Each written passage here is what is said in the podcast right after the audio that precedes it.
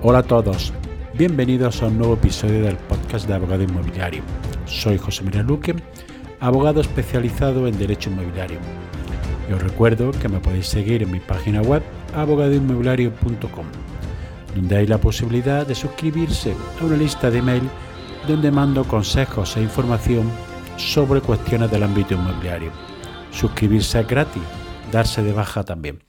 Los episodios del podcast tratan normalmente sobre variados temas de la actualidad inmobiliaria, fiscalidad, arrendamientos, hipotecas, comunidad de propietarios, etcétera, etcétera, aunque algunos de los temas son monográficos. Hoy voy a hablar de qué sucede cuando hay varios titulares en el contrato de arrendamiento. En este caso no me refiero cuando tú alquilas una habitación por el cual cedes un determinado espacio individual y unas zonas comunes a una persona por un precio, siendo independientes los inquilinos que puedas tener dentro de, un mismo, de una misma vivienda. En este caso yo me refiero a una consulta que me hicieron hace unos meses, que era la siguiente pregunta. ¿Qué pasa cuando hay varios titulares que han firmado un contrato de arrendamiento como arrendatario, todos en el mismo concepto, para vivienda de carácter habitual y dos y algunos de ellos deciden dejar en el piso? Es decir, como sabéis, pasados seis meses desde el inicio de un contrato de vivienda habitual, se puede dejar el piso comunicándolo al propietario y en este caso también se puede establecer que se indemnizará conforme establece la ley de arrendamiento urbano. Pues bien, en este supuesto era un caso en que tres personas alquilan una vivienda con carácter habitual. Los tres firman el contrato.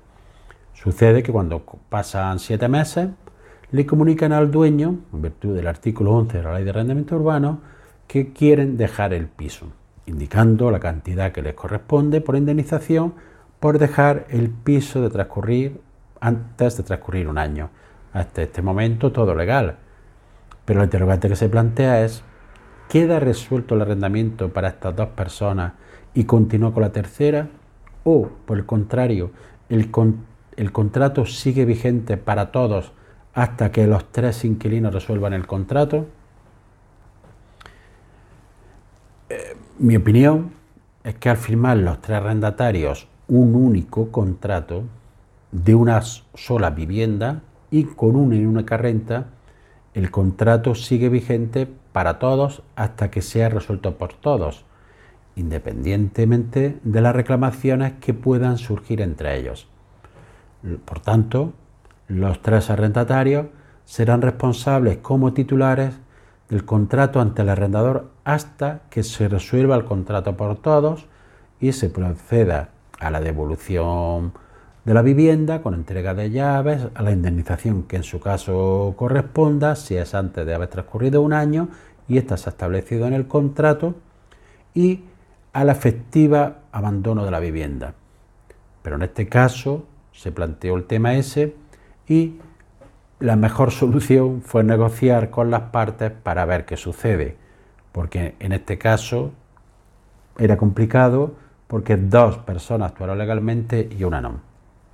Por eso, para evitar problemas, considero que en el caso de, varios arrendatarios es aconsejable poner una cláusula en el contrato de arrendamiento en la que se haga costar la responsabilidad solidaria de todos los arrendatarios hasta la finalización del contrato por todos los integrantes que han firmado el mismo. Porque si no, podemos darnos con la situación de que unos quieran abandonar la vivienda, lo comuniquen legalmente y otros no. Pues esto puede suceder en caso entre que varios amigos mm, firman el alquiler de un piso, porque son trabajadores que están desplazados con carácter de vivienda habitual, en caso de parejas que firman los dos un contrato de arrendamiento y uno de los dos se va, se puede plantear esta situación. Por tanto, como consejo, siempre establecerlo de forma clara la responsabilidad de solidaria de todos los arrendatarios hasta la finalización del contrato por todos. En el episodio de hoy te voy a hablar de lo que denomino los living. Son determinadas expresiones que se han impuesto en nuestro ámbito inmobiliario referidas a determinadas situaciones que se pueden dar. En primer lugar, el coliving. Hemos de tener en cuenta que los tiempos están cambiando a un ritmo bastante rápido y la necesidad de vivienda también, en especial para los jóvenes. Una nueva forma de vivir en la que se ha denominado coliving, que ya se, ha implantado, se está implantando con fuerza en nuestro país, empezando sobre todo por las grandes ciudades. Pero esto lo único que hace es seguir una tendencia que lleva ya varios años, incluso décadas, produciéndose en Europa y en Estados Unidos. Lo que sucede es que ahora se está extendiendo al modelo de vivienda más mediterráneo, vivienda de, otra forma de entender la vivienda y el concepto familiar, y que también los inversores ya están apostando por este modelo habitacional y invirtiendo en crear edificios con estas características. Pero ¿qué sucede? Que nos encontramos con un modelo que tiene una ausencia de regulación, porque el coliving no es un arrendamiento de una vivienda habitual como tal, es decir, no está sometido a la ley de arrendamiento urbano, tampoco es una residencia con la normativa que regula la residencia, pero tampoco puede considerarse un establecimiento hotelero, con la normativa y todos los aspectos que regulan esto. Tienen aspectos de los tres, pero con una identidad y unas características propias que lo diferencia a su vez de estos tres. En España, como bien sabemos, las competencias de urbanismo y vivienda están descentralizadas en los ayuntamientos y en las comunidades autónomas. Pues bien, la mayoría de las comunidades autónomas no regulan esta nueva forma de vivienda que se está dando. Hasta ahora la única normativa específica la tiene Cataluña desde diciembre del año 2020, en la que sí aprobó un decreto por lo cual regulaba el coliving. Lo que hay que esperar es que las comunidades autónomas y los ayuntamientos sigan su ejemplo y se dicten normas que regulan esta nueva forma de vivir para que pueda tener el impulso que tienen otros países europeos. Una variedad del co-living es lo que ahora se llama también los senior living, es decir, viviendas destinadas a población de tercera edad. Es decir, ante el envejecimiento que hay en España y en Europa, ya que actualmente en España un 20% son mayores de 65 años y se prevé que en el 2027 esta cifra alcance ya el 27%. Por tanto, el mercado residencial de la vivienda tiene una gran oportunidad para dar servicio a esta franja de población que demanda necesidades distintas a las personas jóvenes o aquellas que tienen una familia. Hay diversas formas de solucionar este problema para personas mayores, no solo las residencias, que, tal y como las conocemos actualmente, sino que se están dando otras nuevas formas de enfocarlo, que como son las cooperativas de vivienda, conocidas como co-housing, las viviendas con acceso independiente y servicios comunes, que es lo denominadas co-living, que hemos hablado antes, pero destinadas a personas mayores con unas características y servicios propios, o también se está dando, sobre todo en zonas costeras, la creación de urbanizaciones enfocadas al público fundamentalmente extranjero o de alta capacidad económica, creando los denominados senior resort con unos servicios específicos para esta eh, población. Pero este tipo de vivienda no solo está enfocado a los españoles, sino que está dirigido a numerosos países extranjeros cuyos habitantes quieren residir en España. Y ello, por todo lo que conocemos, nuestro clima, nuestro estilo de vida, que atrae a personas de diferentes culturas y nacionalidades. En los últimos años ha habido un incremento en España de un 7% en residencias, pero se prevé que todavía quedan en necesidad de más de 10.000 plazas. Y por otro lado, la rentabilidad de este tipo de solución habitacional está en Europa entre el 3,3% y el 6% según diversas consultoras. Por tanto, los inversores cada vez tienen más en consideración el sector de los senior living como uno de los caminos a los cuales dirigir sus inversiones en el futuro. En el episodio de hoy te voy a hablar de la doble venta. Aunque es un hecho que cada vez ocurre menos, es posible que un mismo bien sea vendido a dos personas diferentes. Es lo que se conoce como doble venta. Se dan casos porque haya varios titulares, por ejemplo, dos hermanos, y cada uno, por un lado, haya vendido el inmueble a personas distintas. O cuando una persona le da un mandato en inmobiliaria o a varias, y estas firman contratos de compraventa privados diferentes a, personas distintas. En este caso está regulada en el, Código Civil, en concreto en el artículo 1473. Este artículo distingue en caso de doble venta si se trata de bienes inmuebles o bienes muebles. En caso de los bienes muebles es más fácil resolver la situación ya que la propiedad se transfiere a la persona que primero toma posesión de ella, siempre que sea con buena fe. Pero ¿qué sucede en el bien inmueble? Acá el aspecto que más nos afecta y el que tiene mayor trascendencia económica. Pues bien, si el bien es inmueble, la propiedad pertenece en primer lugar al adquirente que la haya escrito en el registro de la propiedad. Pero ¿qué sucede si no hay inscripción todavía? Pues será la propiedad pertenecerá a quien de buena fe haya tomado en primer lugar la posesión y si no hubiere tomado posesión a quien presente título de fecha más antiguo, siempre que haya buena fe.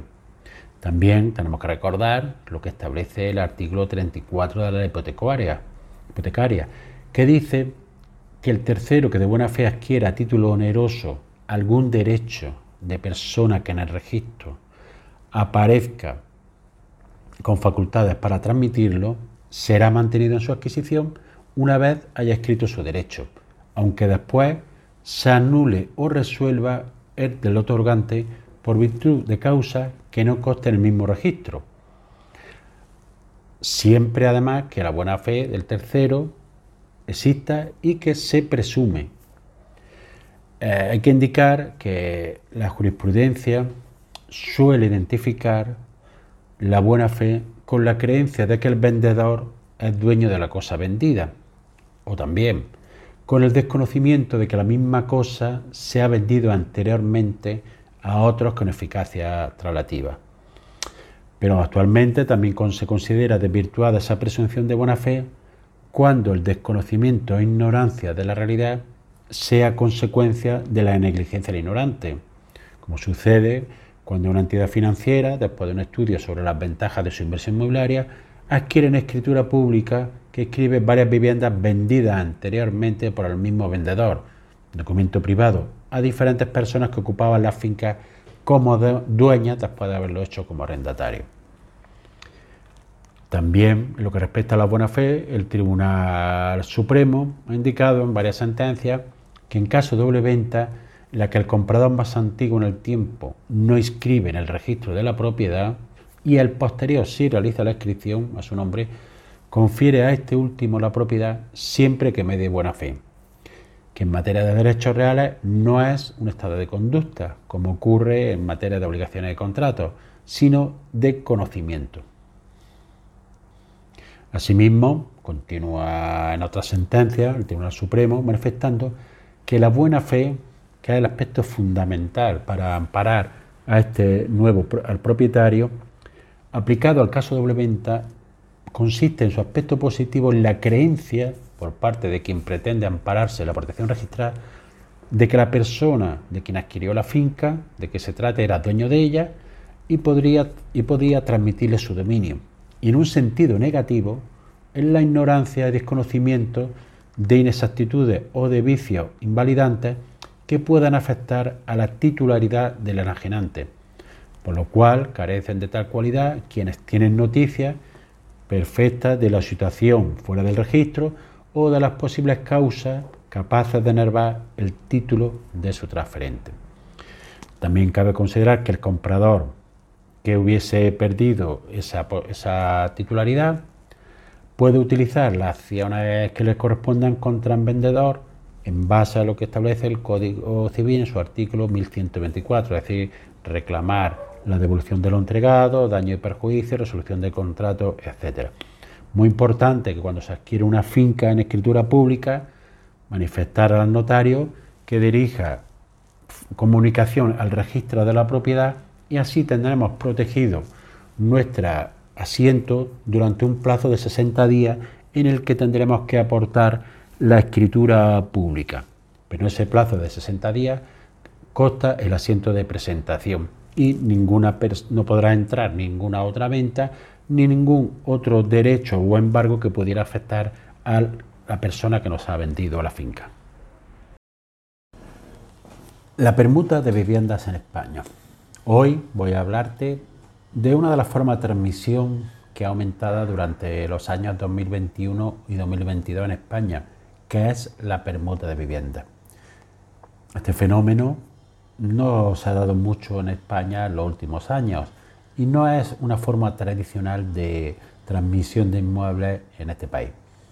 Sí se da más en los países anglosajones donde la gente sí está más acostumbrado a cambiar de vivienda permutando la misma. Pero ¿cómo se regula y qué efectos tiene una permuta de vivienda en España? Pues bien, la permuta de vivienda es en realidad la transmisión de dos viviendas, en las que el precio, en parte o en su totalidad, en vez de entregarse en dinero, se sustituye por la entrega de un bien inmueble. El caso que se puede dar es muchas veces una persona que tiene una casa grande y quieren cambiarlo por un piso más céntrico, más pequeño, más cómodo, sin escaleras, etc. También se puede dar lugar en gente que tiene una casa en el campo o un piso en una playa y quiere cambiarlo por un piso en una ciudad. O aquellos que tienen una finca rústica con una vivienda y la quieren cambiar por una casa en un pueblo o en una ciudad. En realidad, estamos ante dos transmisiones de inmuebles y como tal debe tributar cada transmisión a efectos fiscales, es decir, tendrá que declararse por el vendedor la, eh, declararla en IRPF, pagar la plusvalía y estar al, al corriente del impuesto de bienes inmuebles. Por parte del comprador tendrá que abonar el correspondiente impuesto de transmisiones patrimoniales, cada uno de la vivienda o propiedad que adquiera. Hay que elevar también el contrato de permuta a escritura pública y proceder a la inscripción en el registro de propiedad de ambos inmuebles.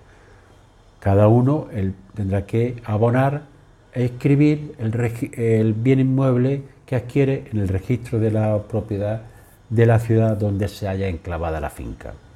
La peculiaridad que tiene, que el pago será la entrega de una vivienda por otra, en este caso siempre que las viviendas tengan el mismo valor. En caso contrario, que una vivienda o una propiedad tenga un mayor superior a otra, habrá que abonar la diferencia en dinero. Esta vía es una modalidad interesante para quien no quiera depender solo de poder de vender su inmueble para tener la facilidad o la facultad de adquirir otro. O para aquellas personas que también que tienen un bien inmueble no quieran adquirir financiación y otorguen como medio de pago la vivienda que tengan y en caso de que sea necesario lo complementen con una cantidad en efectivo y así pueden verse evitadas de acudir a financiación externa y constituir una hipoteca con la problemática y el coste de, de papeleo, coste burocrático, de los bancos, etcétera, y la la duración que puede tener este préstamo hipotecario. Pero siempre recordar que estamos ante dos transmisiones de inmuebles y como tal deben de tributar cada uno a efectos fiscales. Hoy voy a tratar una situación que se puede dar en determinadas viviendas, que es aquellas que tienen la condición de vivienda de protección oficial. Pues bien, hace unos días me llegó un cliente para que le asesorara la venta de una vivienda. Resultó ser esta de protección oficial. Pues bien, como esta normativa está regulada por las comunidades autónomas, habrá que acudir a los organismos de cada comunidad autónoma para ver la normativa que la regula y ver el régimen de protección al que está sometido. Las normas son muy parecidas. En este caso yo voy a hablar de las normas que rigen en Andalucía, pero son muy similares en otras comunidades autónomas. Pues bien, en primer caso, se puede vender una propiedad, pero nunca antes de que finalice su periodo de protección.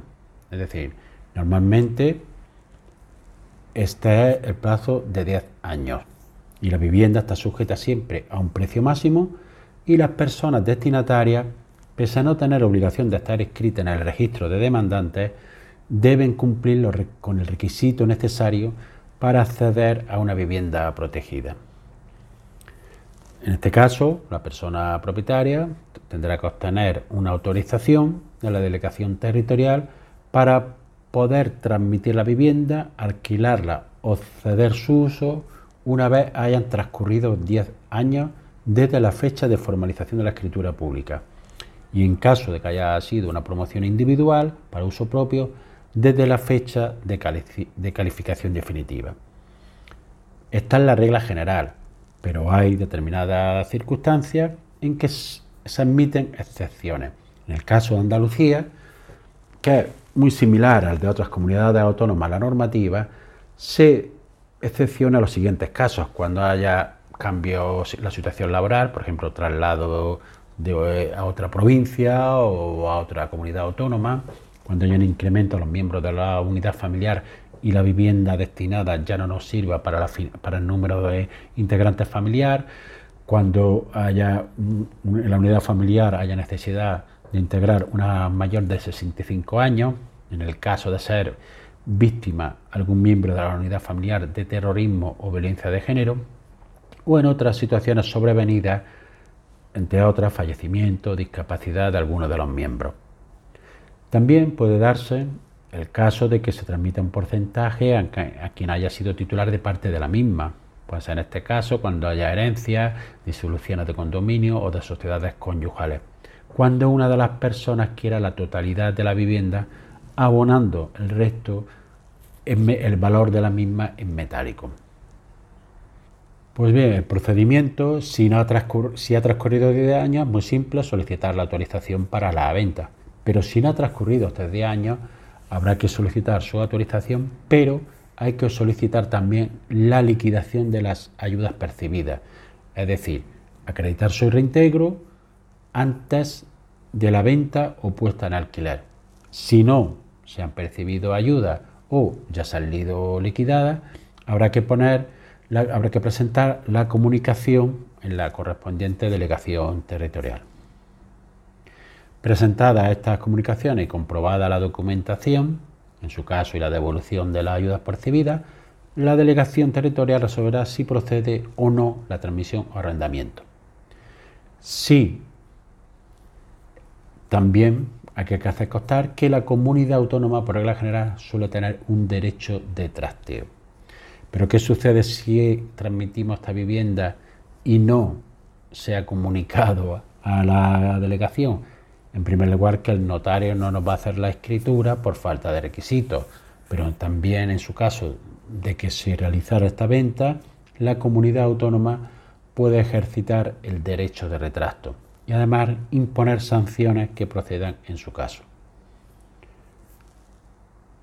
Por otro lado, el comprador o futuro inquilino tiene que reunir los requisitos siguientes. Destinar la vivienda a residencia habitual y permanente, no tener otra vivienda en propiedad o poseer un derecho de uso y disfrute de otra vivienda o un requisito por ingresos ponderados que no superen un mínimo que se establece en las normativas. Por último, comentar que el precio de la transmisión no puede superar nunca el máximo legal establecido y en caso de alquiler será la renta determinada aplicando el precio máximo de la vivienda, el porcentaje que se establece en el plan de vivienda correspondiente. Y así llegamos al final del episodio de hoy. Espero que te haya sido de utilidad para ampliar tu conocimiento en el ámbito inmobiliario. Si quieres que, que este podcast llegue a más personas, puedes compartir el enlace del episodio en tus redes sociales o darle una valoración positiva en la aplicación que utilizas para escucharlo. Recuerda que me puedes seguir en abogadoinmobiliario.com. Gracias por escuchar, nos vemos en el siguiente episodio y que tengas una excelente semana.